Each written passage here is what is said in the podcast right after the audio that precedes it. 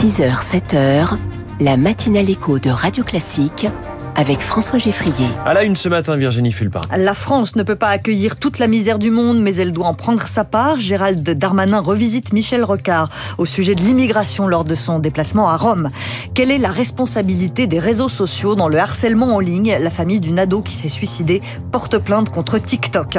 Et puis se faire livrer ses courses en ligne en moins de 10 minutes, un business model qui ne fonctionne pas. Après ce journal, les titres de l'économie à 6h10. 6h15, la France de demain, il va vivre le grand frisson aujourd'hui même avec l'introduction en bourse de son entreprise créée il y a 5 ans entre géothermie et extraction de lithium pour les batteries électriques.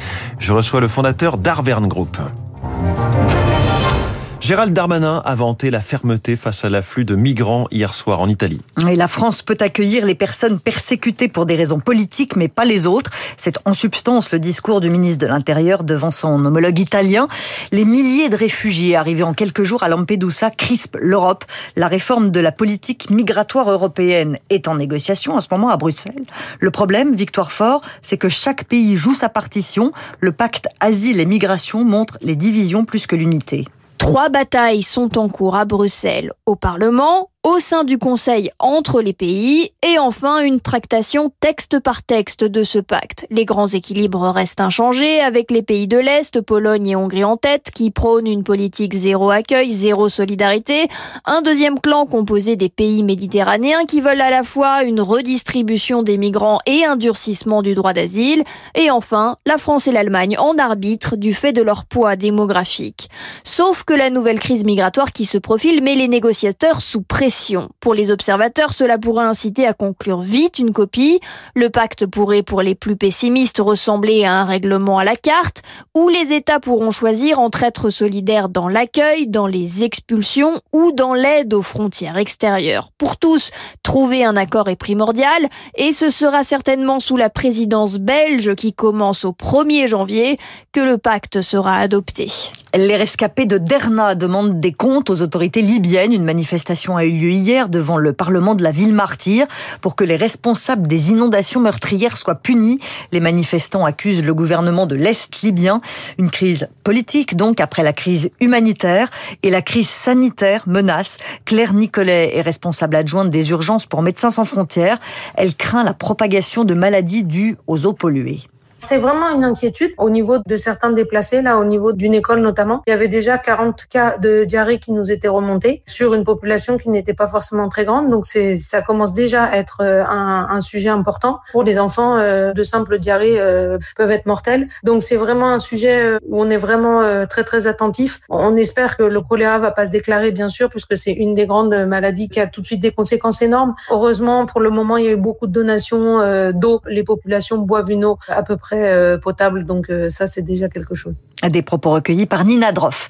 Reste fort, Volodymyr Zelensky a rendu visite à des soldats ukrainiens blessés dans des hôpitaux de New York. Le président ukrainien va s'adresser à l'Assemblée générale de l'ONU pour la première fois depuis le début de la guerre en Russie. Il peut se féliciter des derniers résultats de la contre-offensive ukrainienne dans l'est du pays. L'armée a repris plusieurs kilomètres carrés près de la ville dévastée de Barmout. Elisabeth Borne a présenté son plan de lutte contre la pauvreté. Oui, qu'on l'appelle plan de lutte contre la pauvreté ou pacte des solidarités. Il est bien là avec huit mois de retard et il déçoit déjà les associations. Les crédits vont augmenter de 50% par rapport à 2021.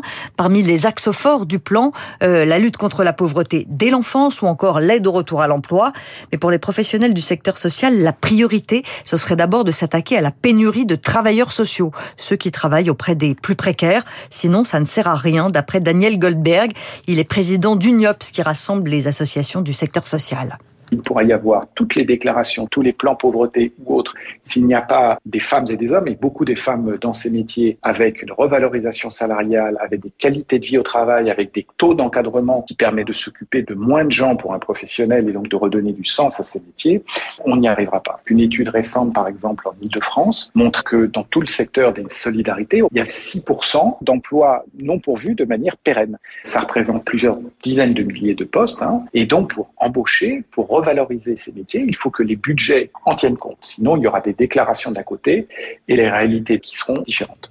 Daniel Goldberg avec euh, Zoé Pallier. C'était l'effervescence hier dans les ministères. Gabriel Attal a reçu les rectrices et les recteurs et le ministre de l'Éducation nationale exige un électrochoc à tous les niveaux sur la gestion du harcèlement scolaire. Un audit est lancé. On attend les conclusions dans un mois.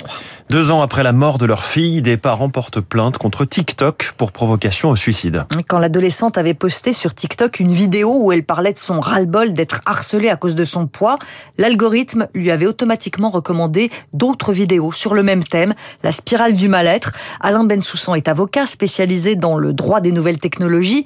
Pour lui, c'est évident que TikTok et les autres réseaux sociaux peuvent jouer un rôle néfaste, mais ce sera difficile de prouver la responsabilité de l'algorithme. En matière de droit des algorithmes, il y a très peu de choses. En ce qui concerne les recommandations, il n'y a pas, à ma connaissance, de droit particulier, ni de règles autres que les règles générales, comme celle, par exemple, de la publicité trompeuse. Et en l'état actuel, il n'est pas du tout évident de trouver un texte capable de bloquer ce type de recommandations. Par contre, pourquoi pas appliquer des textes euh, généraux tels que la protection de l'enfance, tels que euh, d'éviter effectivement des sortes d'enfermement psychologique au niveau de la responsabilité générale des plateformes et notamment des systèmes de recommandation.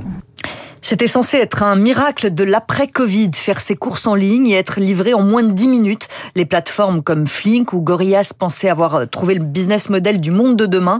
Ratées, elles se sont effondrées les unes après les autres jusqu'au placement en liquidation judiciaire de la filiale française de Getir cet été. Plus de 1000 salariés remerciés. En fait, ce modèle n'a jamais été rentable, explique Aurélien Rouquet. Il est professeur de logistique à la Neoma Business School. Il faut s'implanter dans des cœurs de ville parce que c'est là où sont euh, les habitants et c'est là où on a aussi des mètres carrés qui sont relativement chers et on va être obligé aussi dans ces contextes-là de stocker euh, une faible quantité de produits hein, puisque dans les dark stores on va avoir à peu près en 2500 produits. Hein, c'est quand même beaucoup moins que ce qu'on peut commander par internet. Donc du coup on a des paniers pas forcément très très importants et donc c'est ça la grande difficulté liée aux courses en ligne. Et puis peut-être que les courses alimentaires n'étaient pas le bon segment pour euh, proposer ce type de format où il faut trouver un assortiment un peu plus compliqué qui mêle des médicaments, des choses qu'on a envie de se faire livrer dans l'urgence, qui pourraient permettre à terme d'avoir un marché pour ce type de service. Les salariés de Guettir doivent manifester ce matin en banlieue parisienne. Dans la rue aussi, les médecins libéraux, ils sont invités à faire grève à partir du 13 octobre. Les syndicats estiment que la médecine de ville est laissée pour compte. Le prix de la consultation est pour l'instant à 25 euros. Il doit augmenter de 1,50 euro le 1er novembre. Une revalorisation qui ne convient pas du tout au docteur Agnès Gianotti, présidente de MG la Fédération française des médecins généralistes. 1,50€, c'est absolument ridicule. Quand on m'a annoncé ça, j'ai cru que c'était une blague, ça m'a fait rire. C'est évident qu'il nous faut un tarif qui tienne compte de l'inflation, comme les boulangers, comme les garagistes, comme tout le monde. Au 1er novembre, si on tient juste compte de l'inflation, la consultation de 25 euros, elle devrait être à 30. Donc ça, c'est une chose et on a des consultations qui sont de plus en plus longues avec un tarif qui correspond au rhume. Du coup, on a une fuite des professionnels, des médecins traitants qui quittent ce métier qui est devenu trop difficile. Il faut que l'État comprenne qu'on a besoin d'aide pour arriver à soigner Sinon, on n'y arrivera pas. D'aide de tous ordres, pas que financière. Des propos recueillis par Marine Salaville. Et voilà la petite musique, la Ligue hein. des Champions version 2023-2024 commence ce soir. Le Paris Saint-Germain peut-il la remporter? Éternelle question. En tout cas, les Parisiens reçoivent le Borussia Dortmund ce soir pour leur premier match au Parc des Princes. Avec cette musique, on est tout de suite dans les travées du stade. Il y a une communion, une ferveur et je sens Virginie Fulpin qui brûle d'impatience de regarder sa Ligue des Champions Exactement. et de voir euh, le PSG euh, tomber quoi en quart de finale. Généralement, c'est ça qui, se passe. Ah je, je vois de l'optimisme. ça fait plaisir.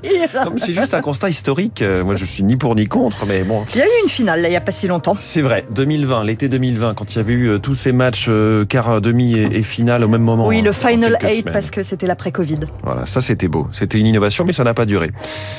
On verra si le PSG euh, peut, réussir l'exploit à nouveau cette année. Merci beaucoup. C'était le journal de 6 heures de Virginie Fulpin. La France va-t-elle arrêter de subventionner des voitures made in China? Les titres de l'économie dans un instant. Puis la France de demain. Et enfin, cette question, on parle souvent des inégalités, mais sait-on vraiment les mesurer? Oui, nous dira Natacha Valla dans sa chronique Les classiques de l'économie à 6h20. Radio Classique 6h.